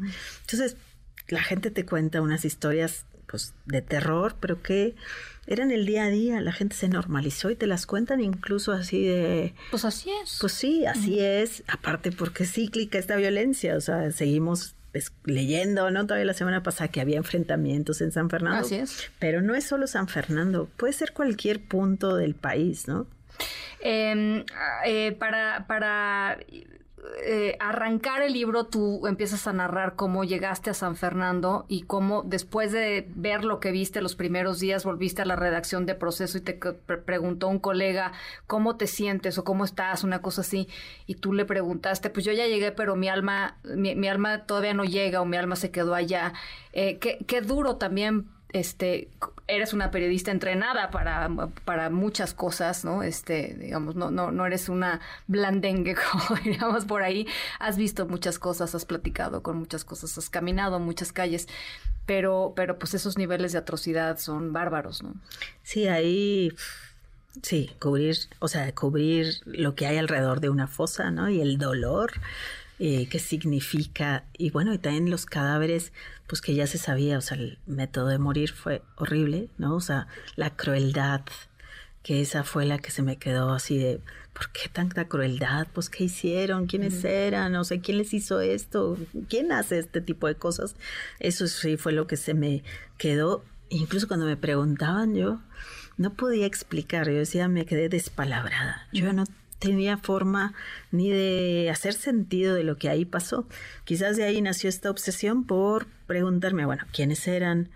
¿Qué les pasó? Este, ¿Cómo fue posible? ¿Cómo se permitió? Pero también, o sea, ¿qué, qué opera? ¿Qué pasa aquí que hace posible que esto ocurra? Y pues fue caminar, o sea, buscar así todos estos años, coleccionar testimonios, expedientes, noticias, todo sobre San Fernando para tratar de encontrarle un sentido, no nomás a lo que pasaba ahí en San Fernando, sino a lo que pasa después, que es cuando encuentran los cadáveres, como la PGR pues desaparece a las personas desaparecidas y no las entrega a sus familiares, incinera a algunos, a otros los Sí, un entierra. desaseo espantoso, unas omisiones horrorosas, un... La crisis forense, o sea, aquí se explica por qué tenemos esta crisis forense y por qué tenemos 100, más de 110 mil personas desaparecidas y 55 mil que están en cementerios o están en los servicios médicos, en las morgues o están o en funerarias ahí, este, o en los trailers o en los rodantes. trailers, ¿no? Este, Claro. Ahora, ¿cuánto se ha invertido en México para resolver la crisis forense y para todo el tema de la genética?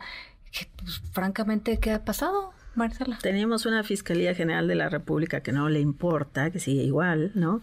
Y tenemos pues espacios como Seido, ¿no? Que era el, a la Subprocuraduría de Delitos de Delincuencia Organizada, que ahora se convirtió en FEMDO, ¿no? Y donde se dedican a investigar el crimen, ¿no? Pero no hacen la labor humanitaria de los cadáveres que hay en esas fosas. Pues son personas con familia. Exacto, ¿no? regresárselas a sus, a sus familiares. Eso no les importa y les importa más inventar estas verdades históricas, cerrar los casos, cuadrarlos, este, inventar cualquier cosa y decir aquí ya acabó, eh, para que volteemos a otros lados. Entonces, el libro por eso también tiene algo que, que considero que es importante. O sea, tenemos eh, la mirada, o sea, pero hay una comisión forense que se, que se firma, o sea, que logran las familias que se firme en 2013 y entonces se permite al equipo argentino de antropología forense eh, y a colectivos de familiares y Fundación para la Justicia que representa a las víctimas que puedan estudiar esos expedientes, ver qué se hizo en materia forense, porque había muchos cadáveres todavía no identificados y cuando logran, después de muchos años de jaloneos, asomarse ahí, ven el desaseo y bueno, y lo que pasa es que criminalizan, ¿no? O sea, que lo que hace la PGR generalmente y que sigue haciendo es criminalizar a quien se asoma. En vez de decir gracias, GIEI, gracias, equipo argentino. ha- hay intereses oscuros que mueven, ¿no? Este, pues no. Y esto pasa en todas las fiscalías que donde hay intereses políticos, ¿no? O donde están coludidos con el crimen, ¿no? Y donde servicios periciales, las morgues, o sea, estos que deberían de ser científicos, trabajan políticamente y la intención es ocultar, ocultar cifras, ocultar cadáveres, ocultar eh, las desapariciones, pues para presumir que no está pasando nada. No, que, o que está mejor, o que van mejor que los de antes, ¿no? También esa es la otra, ¿no? Vamos mejor. Antes era peor. Claro, entonces, pues lo que vemos aquí, o sea, es no nomás un viaje ese como por este horror o por los laberintos que tienen que pasar las familias que buscan a sus hijos, hijas desaparecidos, sino también es este eh, eh, da claves o intento dar estas claves de lo que encuentra el equipo argentino de por qué, de qué se está haciendo mal, porque no estamos condenados al horror y no estamos condenados a repetir esta historia que siga desapareciendo gente. Entonces también aquí están como claves de lo que las mamás buscadoras al buscar a sus hijos encuentran de este sistema y, y estos mecanismos de la impunidad que hacen que la historia se repita y se repita, pero podemos realmente, o sea, hay formas, si hubiera voluntad, hay formas de pasar por esta pesadilla y no sé, y, y no repetirla, pero seguimos repitiéndola. Bueno, pues ahí está eh, San Fernando, la última parada, viaje al crimen autorizado en Tamaulipas, eh, Aguilar, eh, la presentan el 13 de septiembre en Casa Refugio Citlaltépetl, aquí en la Colonia Condesa, a las 7 de la noche. Eh, Esa es una, ¿eh? Porque es- habrá. Hay varias, ¿va? Hay en las universidades, va a haber en la UNAM, en la UACM, en la UAM, en, Cul- en Cuernavaca, en Culiacán, en Chihuahua, en Sonora. O sea, esa es la local, En digamos, Guatemala. No, sí, o sea, esa es la primera, pero va a haber en diferentes lugares, en- porque que, quiero realmente que discutamos el libro y que platiquemos y pensemos entre todos qué, qué se puede hacer. Oye, eh, quien, quien esté interesado en, en ver todas estas fechas, eh, ¿en dónde pueden conseguir? ¿En, en tu Twitter? ¿Lo pues, usas en más, o menos, más o Twitter menos? y- ¿no? Sí, estoy, Eh. ahorita estoy usándolo. Y en. bueno, voy a tratar de usar el Instagram que tengo y en el Facebook trataré también, que O ahí sea, tengo. Arroba Marcela Turati. Sí. Sí, todo tiene mi nombre. Arroba Marcela Turati. Eh, gracias por, por estar con, con nosotros. Que no pasen 10 años, por favor, Marcela Turati. Más de 10 ¿No? años. Bueno, sí. sí, van, ya, dejémoslo en 10. Ya. ni tú ni nada, dejémoslo en 10. Sí, no, mil gracias por Muchas la invitación, gracias. por la lectura atenta y bueno, por este espacio. Muchísimas gracias. Gracias, Marcela. Vamos a la pausa. Regresamos con Ricardo Zamora. En un momento regresamos. Continúas escuchando a Ana Francisca Vega por MBS Noticias.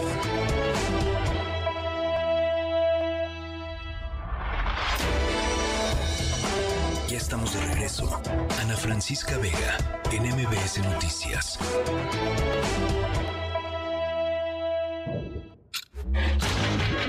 Tecnología funcional con Ricardo Zamora.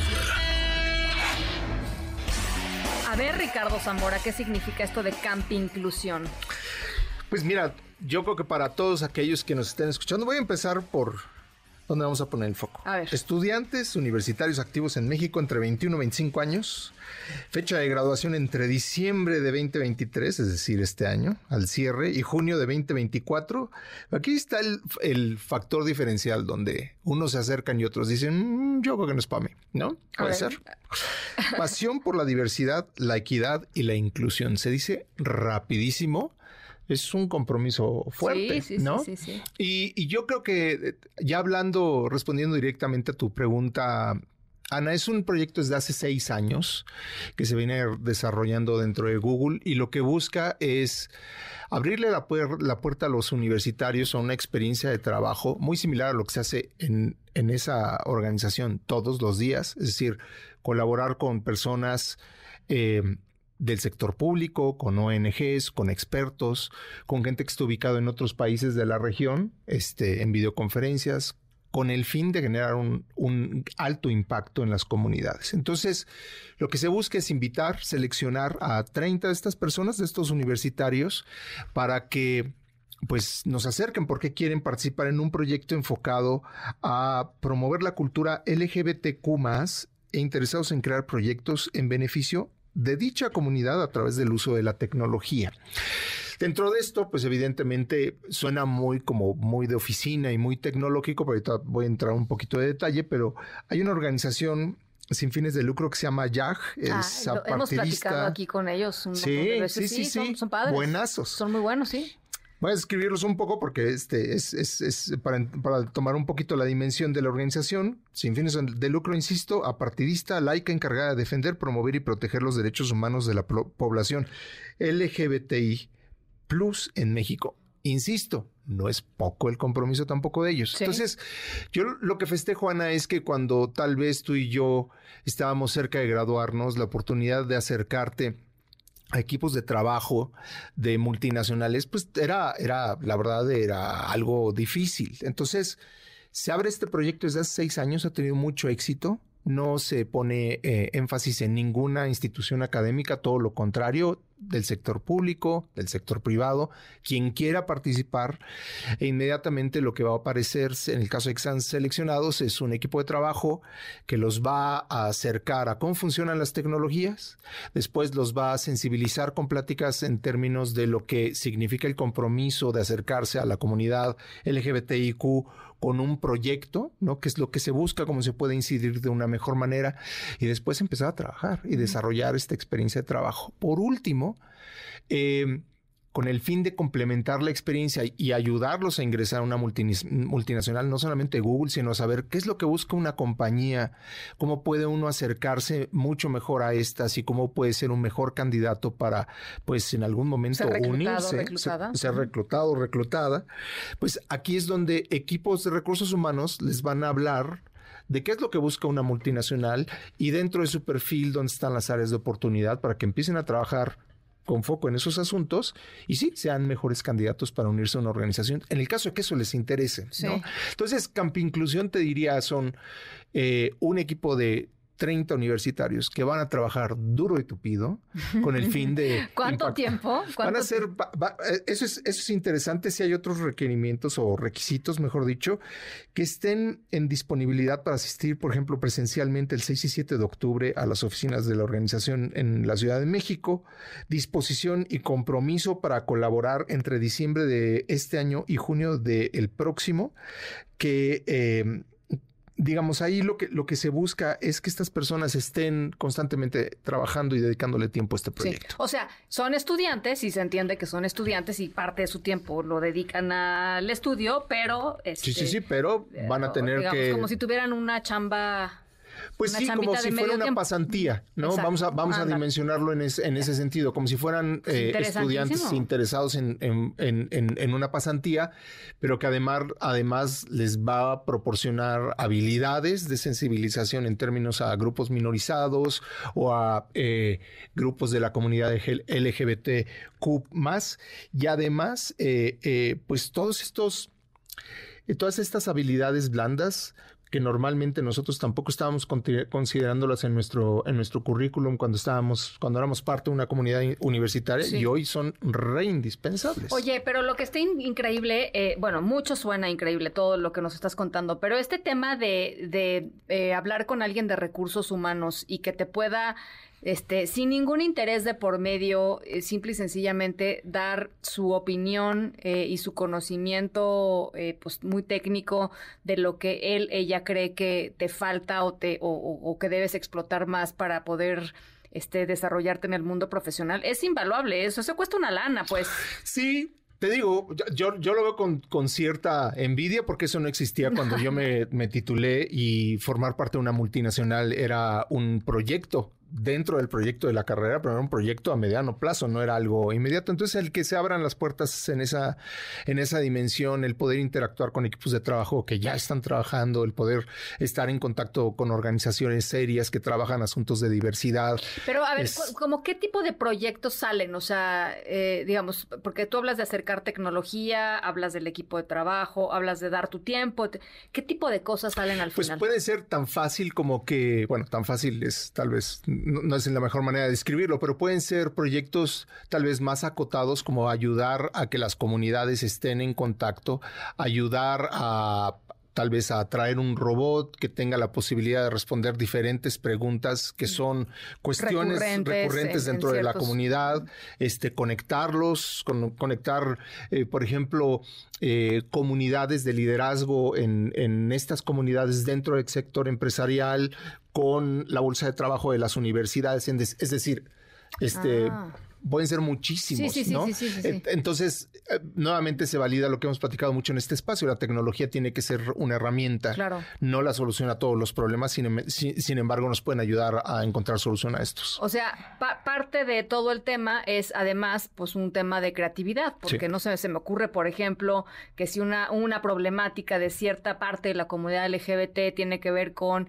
el acceso a antivirales, pues no sé, igual y creas un app que conecte gente que tiene antiviral, con, no sé, no lo sé, pues, ¿no? O sea, este tipo de cosas que terminan facilitándole la vida este, a ciertos grupos de personas. Sí, conocer, evidentemente mucho de la labor de, de Jack va a ser acercarnos a la problemática de, la, de las comunidades, de estos grupos, eh, y evidentemente ahí empieza a partir de la problemática la ruta crítica para generar este, una solución y utilizar la tecnología y la innovación como herramientas. Pues me encanta Campi Inclusión, este, ¿dónde pueden averiguar? Muy fácil buscándolo. Eh, Campi Inclusión es una, es un, eh, digamos, una palabra compuesta, pero va sin espacio. Campi Inclusión 2023 o 2023. Y ahí van a encontrar un formulario a llenar. Simplemente eh, poniendo la información ahí, van a ser contactados inmediatamente y a partir de, la de que los estudiantes sean seleccionados, se sumarán a esta iniciativa. Me encanta. Este, nos, nos compartes al fin, o sea, después Ya de lo que tienen pase. para redes No, no, sociales y no, toda no, la dirección. Después de que pase, después de que pase y todo eso. Ah,